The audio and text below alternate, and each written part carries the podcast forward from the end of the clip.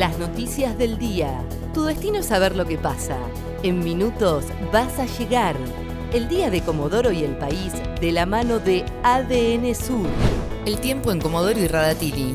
Para este viernes 8 de abril se espera una jornada nublada, con vientos leves y 18 grados de máxima. Para mañana sábado se prevé un descenso de la temperatura con una máxima de 16 grados, con lluvias fuertes durante la jornada y viento.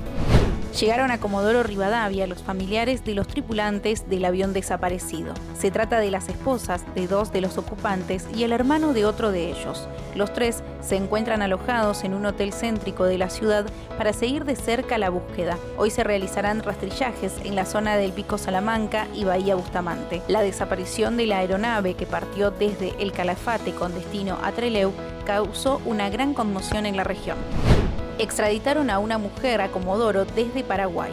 Era buscada desde el año 2019 por narcotráfico.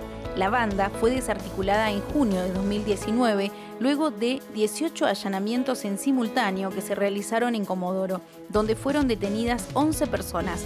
Traían drogas desde Paraguay para venderlas en la ciudad. La mujer de 40 años fue detenida en Paraguay a casi tres años de la caída de la banda que operaba en la región. En las últimas horas llegó a la ciudad la mujer tras ser extraditada desde el Paraguay. Se trata de EMOZ de 40 años, según informó la policía de Chubut. El transporte educativo gratuito extendió la posibilidad de acreditar la carga SUBE para estudiantes hasta el 15 de abril. El transporte educativo gratuito y provincial permite que los beneficiarios se acerquen a cargar los atributos con una semana de extensión a las terminales automáticas de SUBE.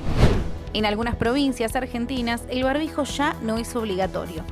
Fines de marzo, el Gobierno Nacional definió que cada provincia podía decidir si continuaba con la obligatoriedad del tapabocas para docentes y alumnos. Se trata de la ciudad y provincia de Buenos Aires, Mendoza, Tierra del Fuego, Neuquén y Río Negro, quienes ya decidieron no utilizarlo.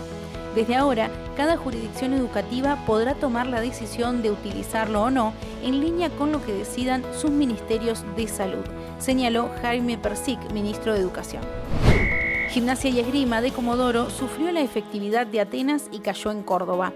El equipo dirigido por Martín Villagrán perdió ante el griego por 85 a 74 en el único duelo de la jornada del jueves por la zona única de la Liga Nacional de Básquet. Guillermo Díaz anotó 17 puntos en el local, mientras que Joaquín Mancia anotó 22. El tiempo en Comodoro y Radatili. Para este viernes 8 de abril se espera una jornada nublada con vientos leves y 18 grados de máxima.